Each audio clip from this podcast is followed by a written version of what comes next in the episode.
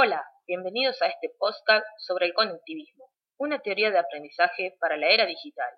Soy tu anfitriona, Ivana Liberti, y hoy vamos a explorar los fundamentos, las aplicaciones y la evaluación de esta corriente pedagógica. El conectivismo fue propuesto por George Siemens en el año 2004 como una respuesta a los cambios que se produjeron en la forma de aprender a partir de la irrupción de Internet. Según Siemens, el conocimiento ya no se encuentra solo en los libros o en la mente de un profesor, sino que se encuentra distribuido en una red de nodos interconectados.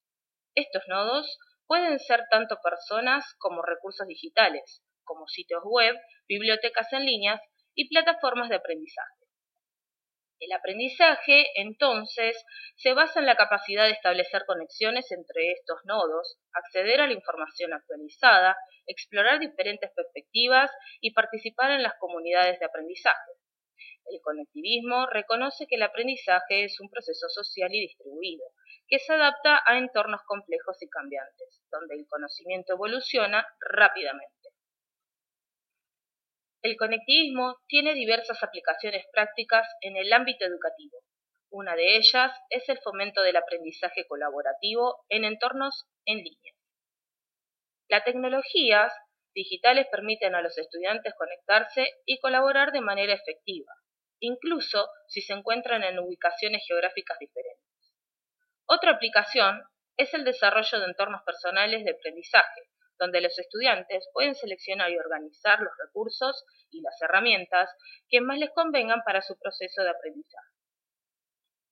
La evaluación en el conectivismo debe basarse en la evidencia del aprendizaje y no solo en las pruebas tradicionales. Se puede utilizar portafolios en línea, presentaciones multimedia y otros medios para que los estudiantes demuestren su comprensión y aplicación del conocimiento.